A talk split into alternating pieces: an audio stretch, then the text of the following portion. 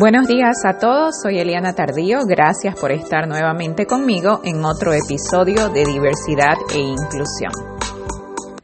El día de hoy tengo el gusto de presentarles un nuevo artículo que se llama El poder de la hora en tu rol de padre, cómo controlar la ansiedad o por lo menos vamos a discutir cómo podemos controlarla, ya que sabemos que no es una tarea sencilla. Estaba leyendo este libro de Eckhart Tolle que es uno de los más vendidos, que se llama El Poder de la Hora o The Power of Now. Y como siempre, en muchos momentos de la lectura tengo que parar a pensar en cómo esto aplica en mi rol como madre, ya que probablemente es el rol que genera más ansiedad en mi vida. Y en general de cómo el poder de la hora aplica en nuestro rol de padres para todos cuando hablamos de tratar de controlar la ansiedad acerca del futuro. Para mí, personalmente, controlar la ansiedad es un reto constante, es un reto con el que vivo cada día de mi vida. Tengo un diagnóstico oficial de hiperactividad que recibí en la vida adulta después de que mis hijos nacieron.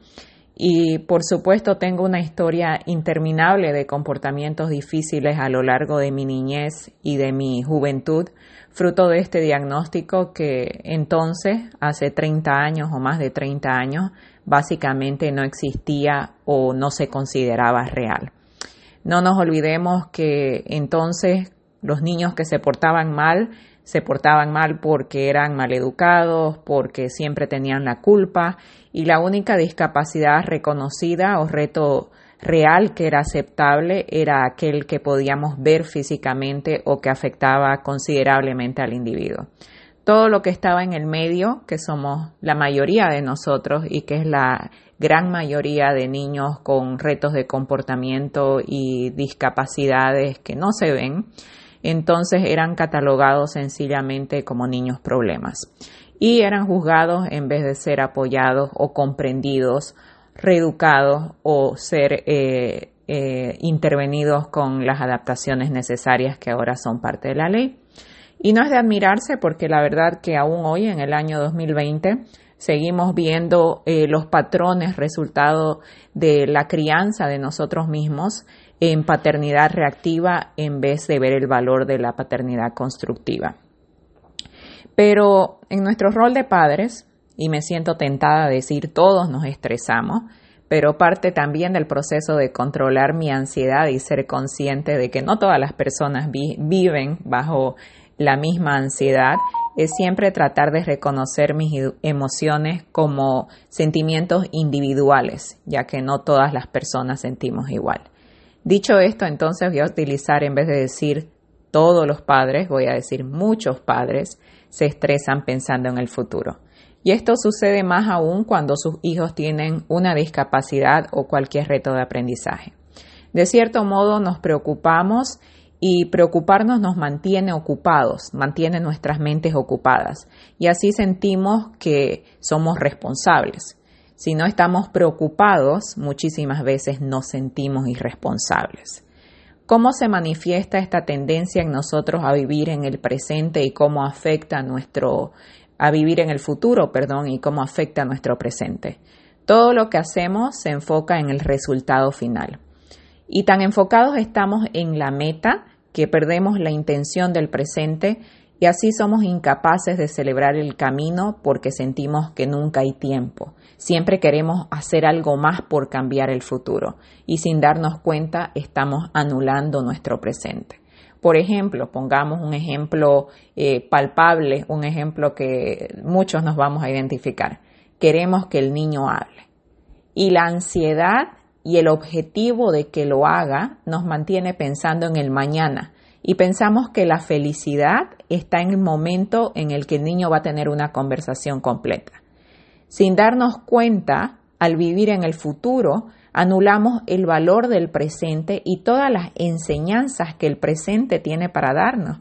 Una de las más grandes, la capacidad de ajustarnos, la capacidad de crear aceptación, Así es como no disfrutamos de, por ejemplo, la magia del balbuceo del niño, de la alegría de sus primeras frases, de su comunicación de manera alternativa, porque el lenguaje no es lo único que existe, de lo gracioso de los errores intermedios, de la conexión intensa que genera el proceso de aprender juntos en vez de vivir en la frustración que puede traer la impotencia de no poder acelerar el tiempo y muchísimas veces de no poder alcanzar el resultado que también puede suceder.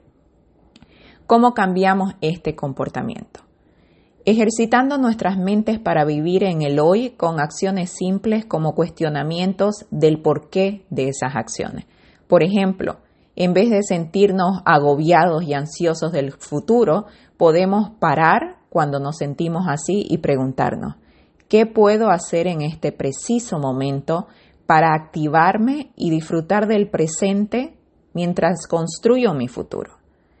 Si el ejemplo es el mismo y seguimos hablando del niño con retos de lenguaje, probablemente la respuesta será enfocarte en el presente y en tu hijo y en vez de vivir amargado por lo que no va a suceder o ansioso por hacer que haga algo que todavía no puede, disfrutar de este momento único ahora mismo con sus habilidades actuales y cantar junto a Él, disfrutar plenamente de cada segundo, aprender a entenderlo, sentirte orgulloso de lo que ya puede.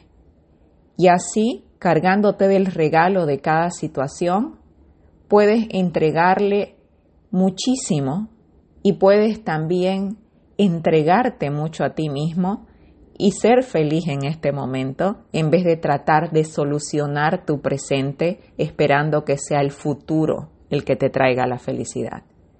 El futuro es el resultado del presente.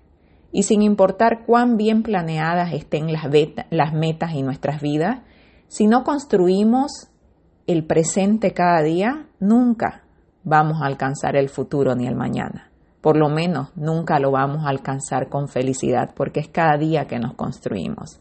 Vivir en el presente también nos permite aplicar y ajustar la circunstancia, mientras seguimos construyendo ese futuro real adaptado a nuestras necesidades y a nuestros logros, y así en el proceso es como evolucionamos como seres humanos. ¿Qué más podemos hacer para controlar la ansiedad y aprender a vivir en el presente?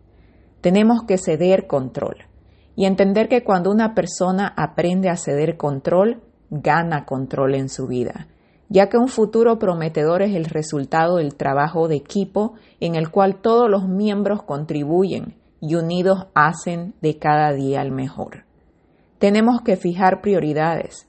Hay cosas que no podemos dejar de hacer porque son absolutamente necesarias, pero hay otras que no son tan importantes y sí pueden esperar. Tenemos que aprender a escuchar nuestros cuerpos. Cuando tu cuerpo te pide una siesta, escúchalo. Descansa por 15 minutos, vas a despertar más fresco, vas a tener más energía. Cuando tu cuerpo te pide parar porque está agotado, para, descansa. No trabajes en contra de lo que tu cuerpo te está diciendo. No hay nada peor que ignorar su sabiduría porque te está enviando una señal. Escúchalo. Comulga con tu cuerpo y aliméntalo cuando te lo pide, de la mejor manera posible con lo mejor que tengas a tu alrededor. Dale descanso cuando lo necesita. Ejercítate. No importa la actividad que elijas, relájate a través del ejercicio diario, no pensando en el ejercicio como un castigo para tu cuerpo, sino como un regalo para tu mente y tu cuerpo. Una caminata, yoga, cardio, lo que sea mejor para ti, lo que funcione. Hazlo con alegría para que te dé un propósito y te haga sentir que te estás dando un regalo, no que te estás castigando.